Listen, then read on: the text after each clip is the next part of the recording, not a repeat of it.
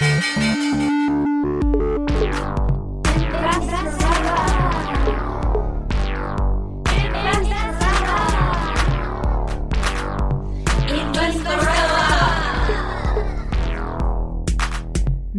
Larissa Krawitz. Liebe Investorellas, wir haben diesmal die Folge 20, das heißt eine Jubiläumsfolge. Juhu! Und wir haben für diese sehr coole Folge auch, da bin ich absolut froh darüber, einen sehr coolen Partner gewonnen, nämlich Clark, der digitale Versicherungsmanager. Denn in der heutigen Folge geht es um Digitalisierung, es geht um Automatisierung und das automatisierte, digitalisierte Investieren. Und da gehört es natürlich dazu, das gesamte Finanzleben automatisch und digital zu managen. Und das bietet eben Clark. Also Clark ist eine App, die man sich gratis downloaden kann im Play Store, im App Store oder auf clark.de oder goclark.at. Und diese App hilft einem selbst, die ganzen Versicherungen, die man so hat, zu managen. Also man bekommt einmal einen digitalen Überblick über die Versicherungen, die man überhaupt hat, was praktisch ist, um zu evaluieren, fehlt mir irgendetwas, habe ich alles, was ich brauche oder habe ich vielleicht zu viel? Das ist das eine und alle Verträge werden dort automatisch eingespielt. Das heißt, und ich weiß, wir sind Millennials, wir sind Digital Natives. Ich persönlich hasse zumindest äh, Zettelwirtschaft und mit irgendwelchen Papierdingen da äh, zu tun zu haben. Und die machen das eben so, dass da alles digital einfließt. Und so hat man den Überblick. Und das Praktische daran ist auch, dass Clark einem die Möglichkeit gibt, aktuelle Angebote von Versicherungen zu vergleichen. Und, und das ist wiederum ganz, ganz wichtig, eben so wie wir das Thema schon behandelt haben beim Thema Fixkosten, da kann man durch bessere Verträge einiges wiederum an Fixkosten sparen. Und das Praktische ist auch, also alle diejenigen, die schon mal ihre eigenen Versicherungen optimiert haben, wissen das. Man muss immer auf Kündigungsfristen und solche Dinge sehr, sehr stark achten. Und das ist äh, eben ganz praktisch, wenn man das alles digital zur Verfügung hat, weil da hat man auch gleich die Eckpunkte aller diese Verträge und da passiert es einem eben nicht mehr, dass man irgendwelche Fristen übersieht. Also es ist eine praktische Sache für Millennials, die wahnsinnig viel und gerne Zeit vor ihrem Telefon verbringen und ähm, im Prinzip gern ein digitales, automatisiertes Leben haben, damit man das Leben genießen kann und nicht in Ordnerblöcken von Verträgen herumgraben muss. Und dann würde ich sagen, gehen wir gleich über zu unserem Thema der Digitalisierung und Automatisierung im Investmentprozess. Was erwartet uns da genau, Larissa? Wir werden über Robo-Advisor sprechen. Da werde ich gleich erklären, was das eigentlich ist und die Vorteile einer digitalisierten, automatisierten Vermögensverwaltung, vor allem für Einsteigerinnen. Und ich möchte auch eingehen auf die Probleme, die man vielleicht hat als Einsteigerin, wenn man sich ein eigenes Portfolio baut und bei spezifischen Themen noch nicht so bewandert ist. Das erwartet uns in dieser Folge und ein paar Insights, wie eigentlich die äh, automatisierte Vermögensverwaltung finanzmathematisch gesehen funktioniert. Und wir haben eine absolut cool Gästin heute bei uns, nämlich Karin Kiesling. Sie war eine der ersten österreichischen Hedgefondsmanagerinnen ist sehr, sehr, sehr lange schon am Markt aktiv und sie hat einen Robo-Advisor selbst gegründet, wird uns diese Gründungsstory erzählen, was sie dazu bewegt hat und sie ist auch eine absolute Pionierin der Nachhaltigkeit und hat mit diesem Thema Nachhaltigkeit begonnen, wie manche von uns noch ja gerade in ihren ersten Studienjahren waren und wird uns darüber ein bisschen im Interview erzählen, also auch einen sehr, sehr interessanten Brancheneinblick bieten. Gut, aber dann fangen wir mal an mit der Definition. Was ist überhaupt ein Robo-Advisor? Also Robo-Advisors kommen aus den USA. Zwei der ersten wirklich großen Robo-Advisor waren Wealthfront und Betterment in den USA. Und die sind im Prinzip hergegangen und haben gesagt, ja, das aktive Trading, dieses Hin und Her macht Taschen leer. Und das, das machen in den USA relativ viele Leute. Und ähm, da kam auch die ökonomische Verhaltensforschung dazu. Da gibt es ein wunderbares Buch, das heißt Gier von äh, Jason Zweig über Neuroökonomie. Sehr, sehr, sehr lustige Experimente.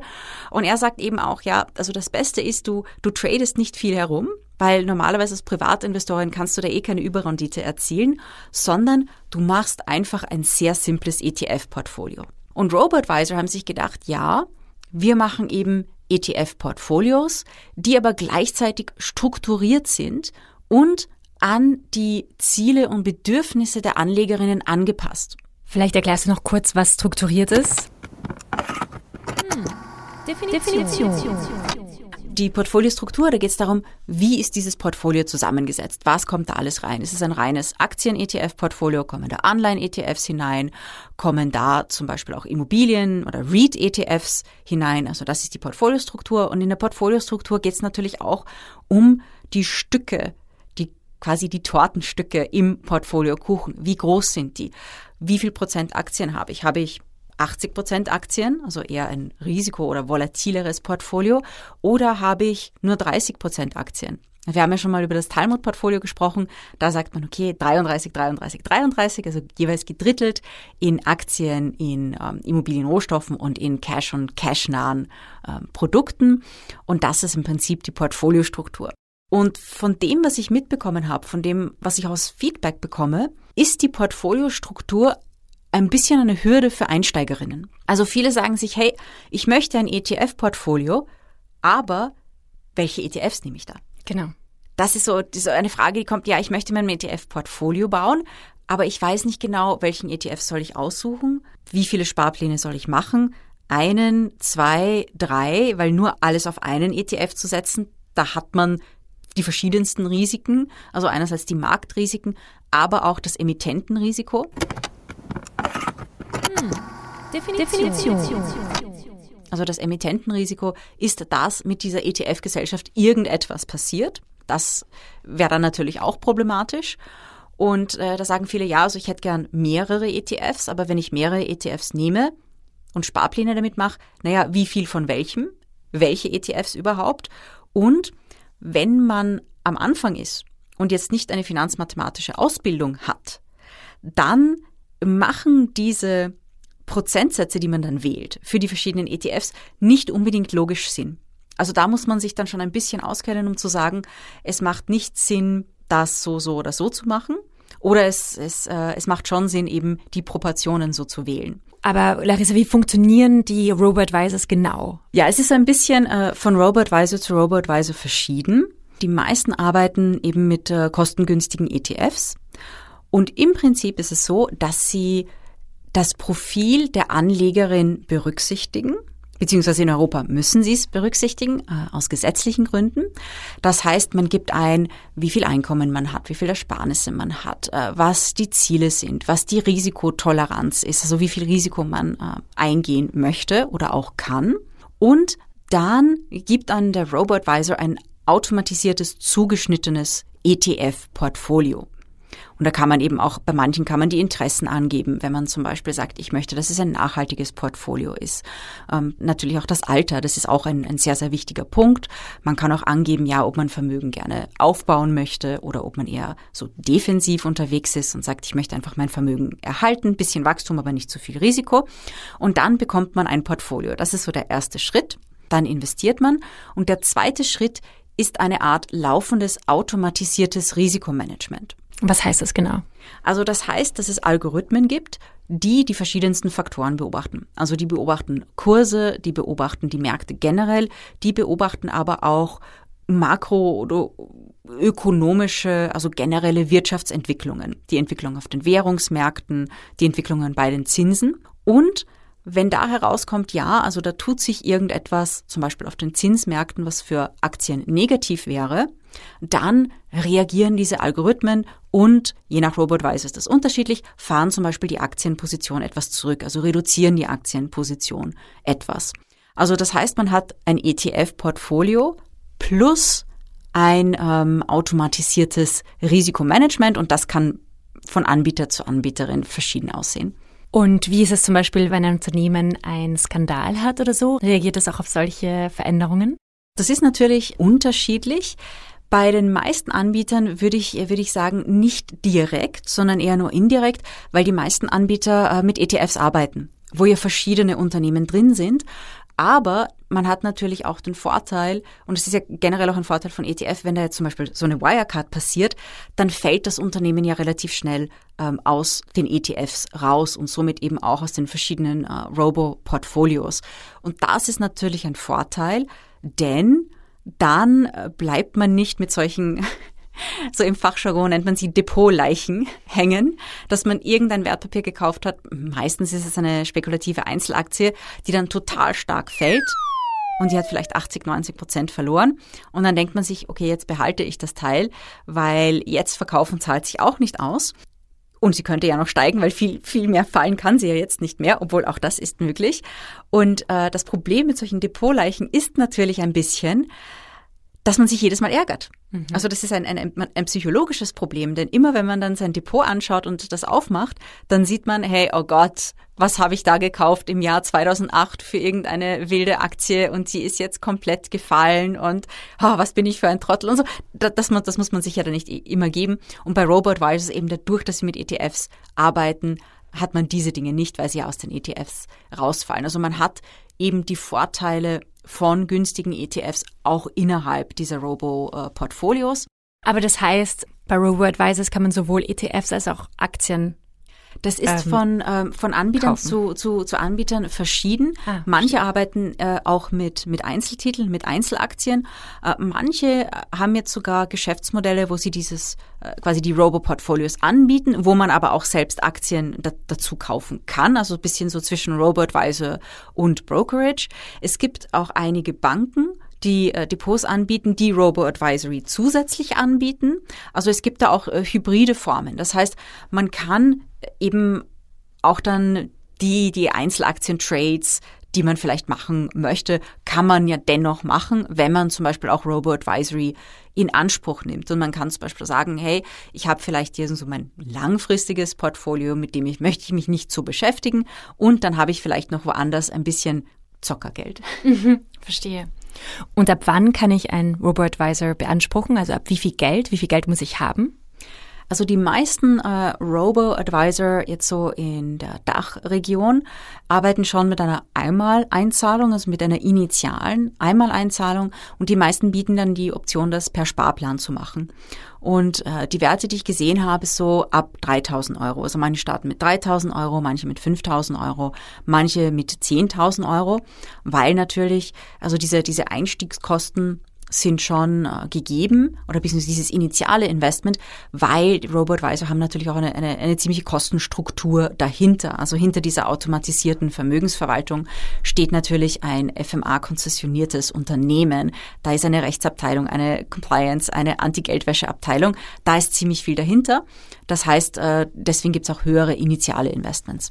Und ab dann ist es so, dass man bei einem Sparplan dann wie viel Geld zahlen könnte, muss? Also was ist das Minimum, was man sich da vorstellen kann? Also ich habe mir verschiedene Anbieter angesehen und da gibt es, äh, meistens ist es drei bis 500 Euro. Es gibt aber auch kleinere Anbieter, die so ein bisschen äh, sehr, sehr stark simplifizierte Portfolios anbieten und ich glaube, da geht's auch ab 100 Euro. Also es ist schon... Im Monat. Äh, Im Monat, ja. ja.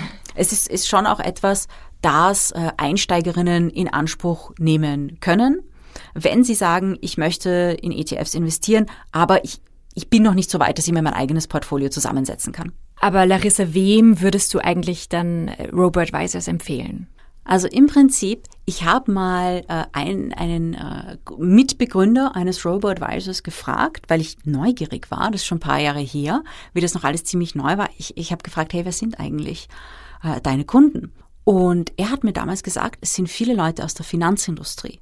Und ich war total überrascht. Ich dachte, das äh, sind äh, diejenigen, die sich auskennen. Ja, das, das, das, das gibt's nicht. Ja. Und er sagt, nein, nein, du wirst dich wundern. Es ist natürlich aufgrund äh, von rechtlichen Restriktionen, dass die selbst oft nicht, also je nachdem, wo, in welchem Bereich sie arbeiten, nicht selbst aktiv traden dürfen.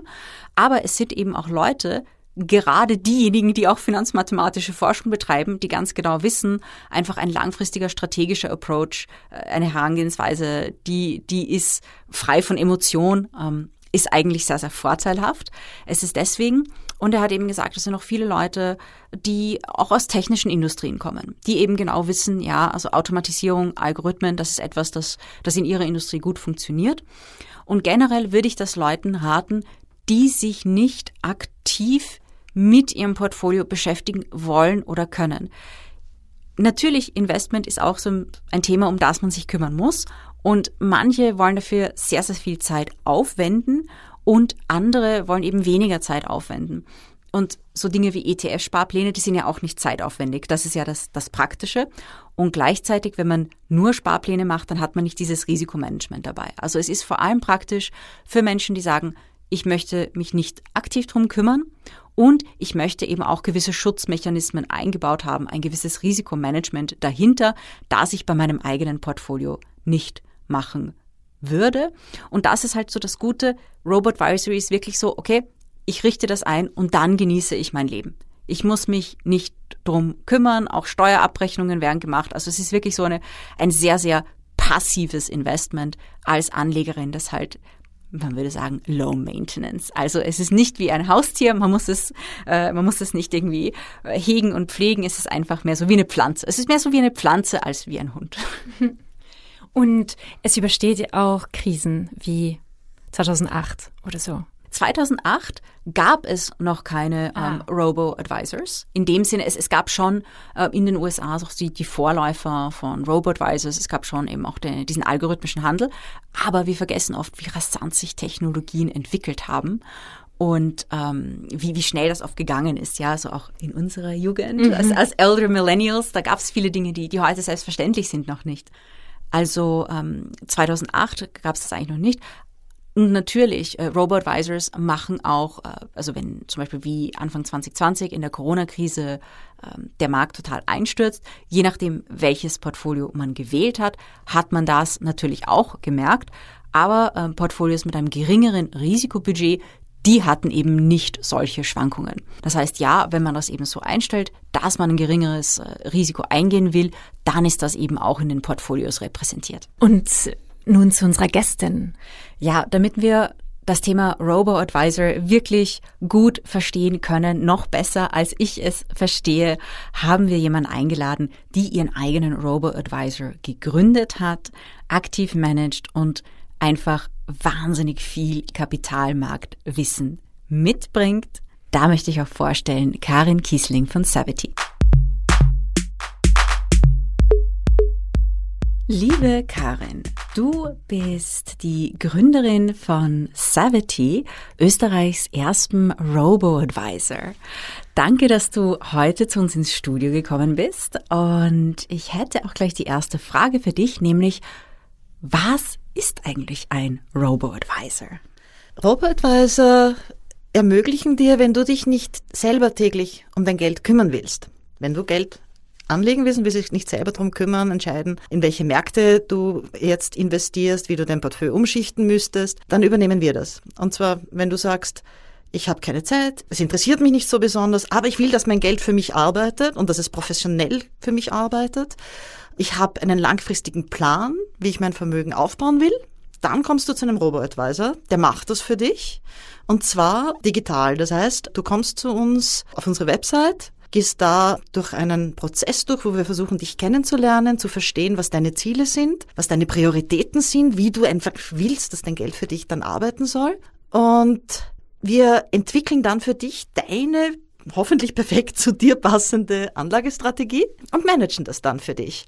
Und du siehst auf deinem Handy oder auf deinem Computer, kannst du dir täglich anschauen, was sich tut in deinem Portfolio, wie die Performance war, in was wir investiert haben und du kriegst von uns auch entsprechende Reports. Wir machen Videos jedes Monat, wo wir sagen, was sich so getan hat. Und äh, das ist eigentlich Private Banking, wie es früher halt nur für sehr, sehr reiche Leute war. Äh, das können wir heute anbieten ab 3000 Euro zu Konditionen, die, glaube ich, wirklich unerreicht sind. Äh, das heißt, es ist kostengünstig, es ist fair, es ist transparent. Ja, und du hast das 24-7 zur Verfügung finde ich ziemlich gut. Bei Savity ist ja auch wahnsinnig viel Kapitalmarktwissen eingeflossen, weil du bist ja schon sehr, sehr lange im Geschäft und hast wirklich über Jahrzehnte schon einiges an, an Wissen gesammelt. Magst du vielleicht einmal kurz erzählen, was du alles vorher gemacht hast? Ich habe angefangen im Trading, äh, im Investmentbanking. Trading bedeutet, dass du für eine Bank handelst, international, dass du Produkte entwickelst für große institutionelle Vermögen und dergleichen und die entsprechend strukturierst, dass du Research betreibst, dass du dir überlegst, äh, quantitative Modelle, wie du sozusagen äh, die Märkte überlistest und äh, daraus Ertrag machst. Und das habe ich so circa 20 Jahre lang gemacht in unterschiedlichen Funktionen. Ich habe angefangen in Österreich, bin dann nach Zürich und nach London gegangen und habe auch in Emerging Markets gearbeitet und habe mich dann im Jahr, also ich habe die Chance dann bekommen, im Jahr 2000 mich selbstständig zu machen, habe dann in einer Alternative Investment Boutique gearbeitet, bin dort Partner geworden. Das heißt, du warst Hedgefondsmanagerin. Ja, ich war ganz böse. Ja, eine. Der, der wenigen oder eine der ersten Hedgefondsmanagerinnen in Österreich. Ja. Und äh, auch da wiederum sehr, sehr stark eben für, für große institutionelle Investoren. Institutionelle Investoren, das sind Versicherungen, Pensionskassen, Vorsorgekassen und dergleichen oder wir haben für Banken Geld gemanagt, hm, die uns ihr, ihr, eigenes Geld anvertraut haben. Wie war das so als Hedgefondsmanagerin? Hast du so ein bisschen ein Wolf of Wall Street Leben gehabt mhm. oder kann ich mir das mehr mit quantitativen Modellen vorstellen? naja, äh, wir haben natürlich sehr viel mit internationalen Hedgefonds zusammengearbeitet. Also da bist du natürlich sehr viel äh, mit diesen, äh, mit diesen, äh, diesen Wolf of Wall Street, grauslich. Aber es sind wirklich halt Leute, die äh, sehr große Egos haben, die ja, die, äh, die einen Lebensstil gepflegt haben, der tatsächlich so ein bisschen an, an, an Wall Street, an den Film erinnern mag. Man hat dann auch gemerkt, also es hat mich eigentlich ziemlich stark getroffen, weil ich habe das eigentlich cool gefunden, dass wir wirklich tolle Performance produzieren konnten mit Hedgefonds-Strategien, das berühmte Alpha generieren konnten für unsere Kunden. Aber es hat sich herausgestellt, dass das Ganze ein bisschen auf tönenden Füßen gestanden ist, als dann die, die Finanzkrise kam. Denn diese wahnsinnigen Egos waren nicht bereit zu akzeptieren, dass es nicht nur ihre eigene Leistung war, sondern dass sie auch von Märkten profitiert hatten. Und wie dann die, die Zeiten enger geworden sind, äh, waren die nicht in der Lage, sich zu adaptieren. Und sie haben ein bisschen die Kunden so wie Melkvieh betrachtet und waren sehr arrogant.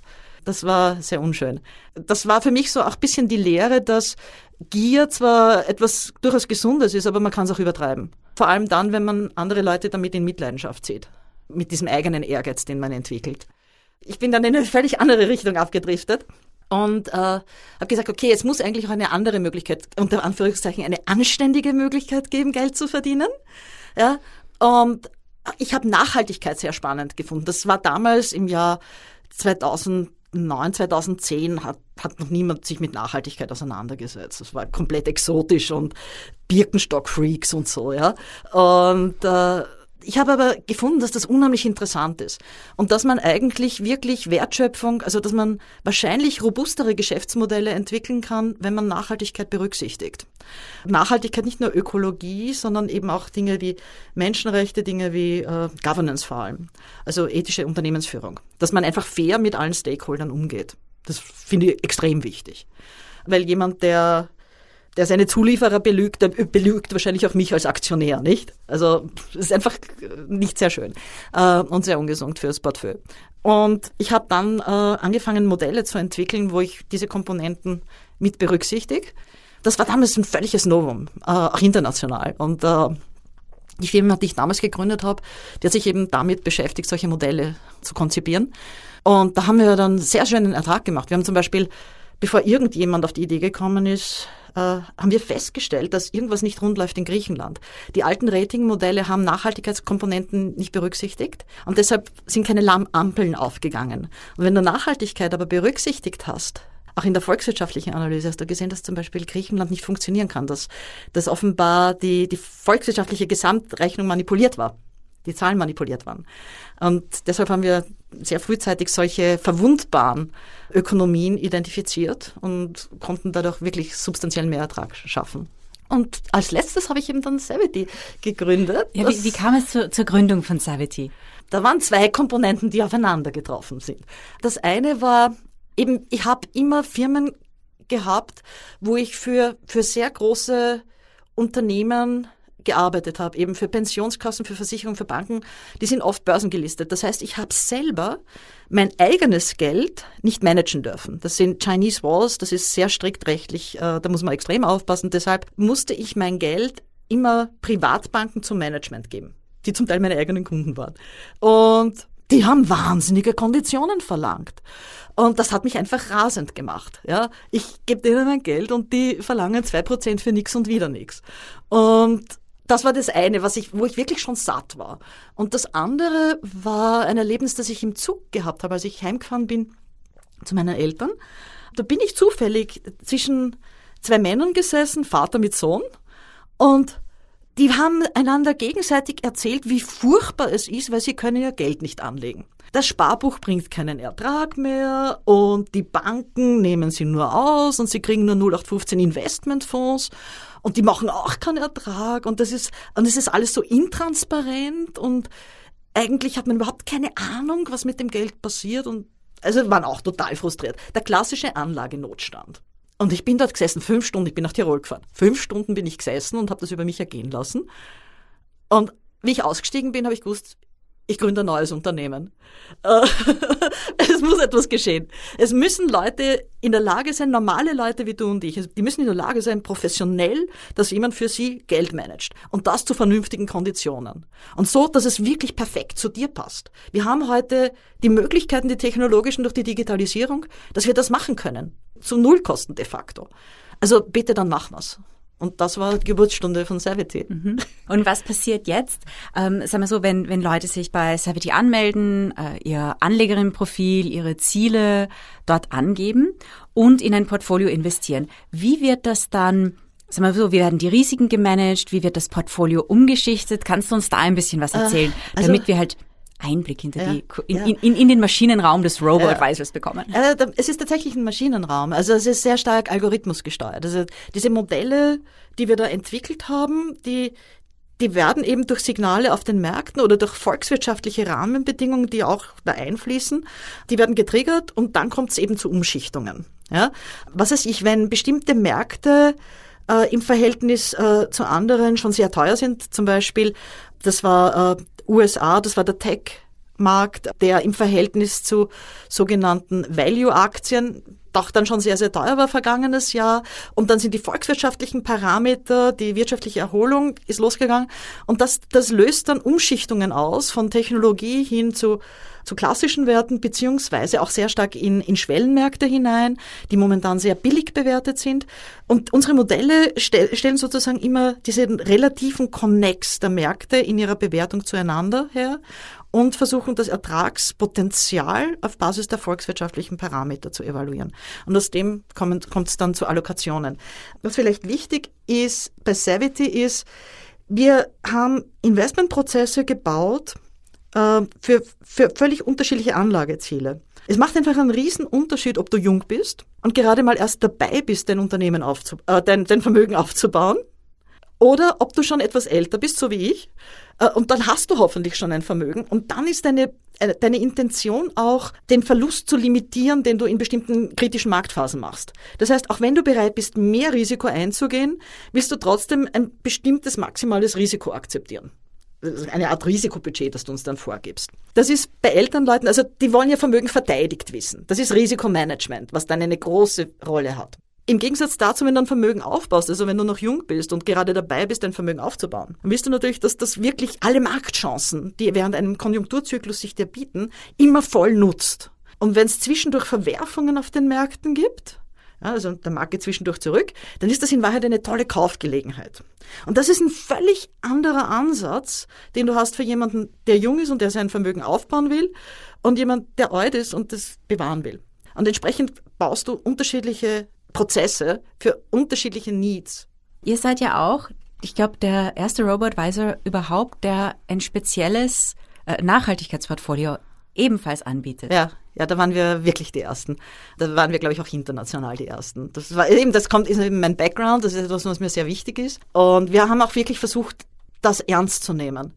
Für mich bedeutet Nachhaltigkeit, dass du versuchst, die Werte, die du für relevant hältst. Also mir geht es zum Beispiel darum, dass wir sagen, wir wollen die Welt, so wie sie heute ist, mit ihrer ganzen Vielfalt, mit ihren Möglichkeiten an die nächste Generation weitergeben, dass die eigentlich dieselbe Schönheit genießen können.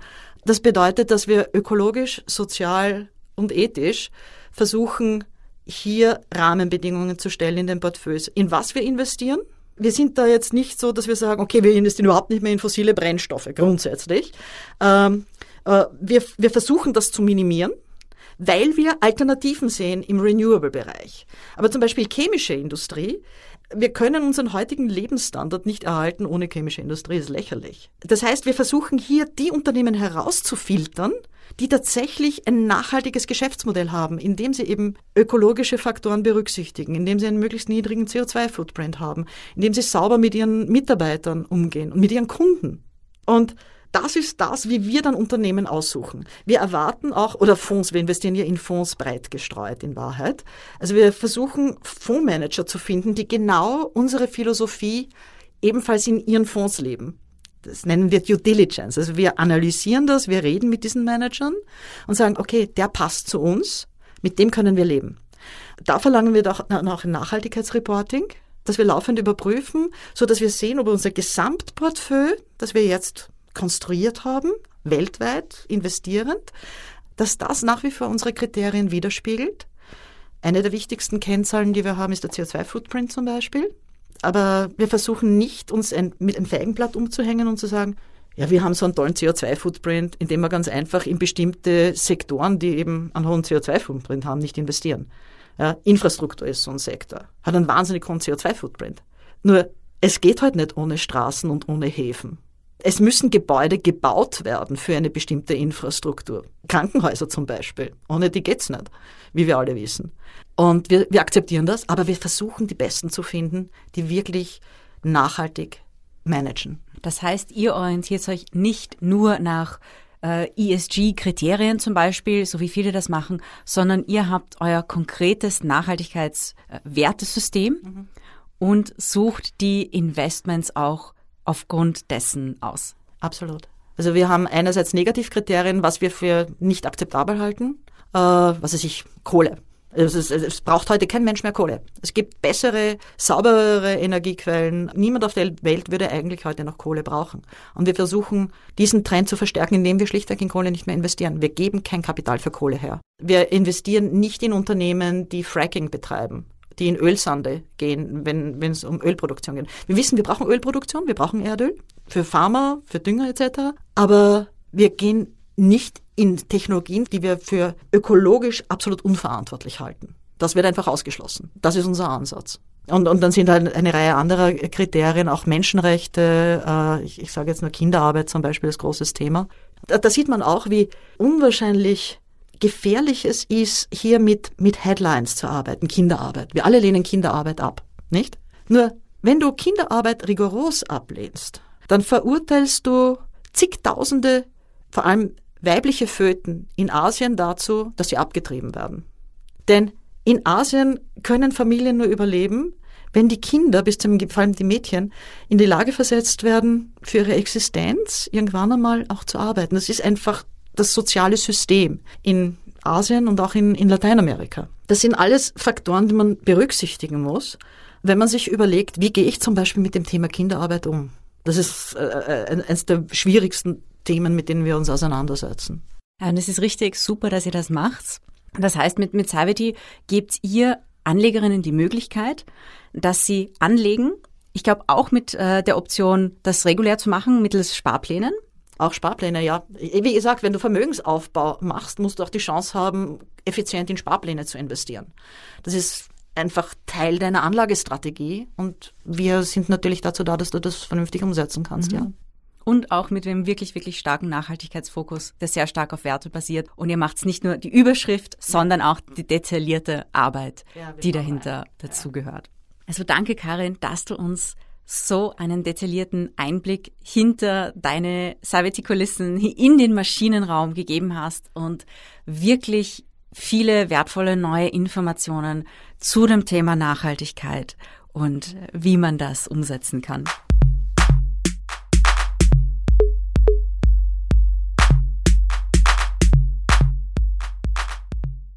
Und was erwartet uns in den nächsten Folgen, Larissa? Wir waren schon sehr, sehr fleißig und haben richtig coole Gäste organisiert für die nächsten Folgen. Da geht's um Themen wie Nachhaltigkeit, Lebensversicherungen und alles, was dazugehört. Natürlich auch das Thema Immobilien mal auf eine ganz andere Art und Weise beleuchtet und das super heiße und trendige Thema der Kryptowährungen kommt dann auch noch. Ja, ihr lieben Investorellas, wie immer freuen wir uns, wenn ihr unseren Podcast abonniert und uns äh, fünf Sterne hinterlässt auf Apple Podcast oder iTunes. Wenn du jemanden kennst, die von mehr Investment und Kapitalmarktwissen und Finanzwissen profitieren kann, dann leite ihr unseren Podcast weiter. Und zusätzliche Inspiration findest du auch immer bei den anderen Oh Wow Podcasts, wie zum Beispiel Philosophieren mit Tieren. Und wenn ihr einfach ein bisschen Frauenpower für zwischendurch braucht, die Jeans-Heldinnen-Folgen, egal ob es die alten oder die neueren sind, sind immer ein Ohrenschmaus. Danke, Larissa. Die neue Staffel beginnt ja auch schon bald. Ja, liebe Investorellas, wir hören uns bald. Bis in zwei Wochen. Happy Investing!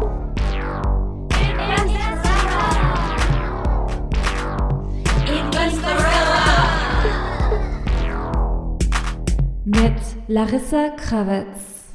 Dieser Podcast wurde präsentiert von Oh, wow.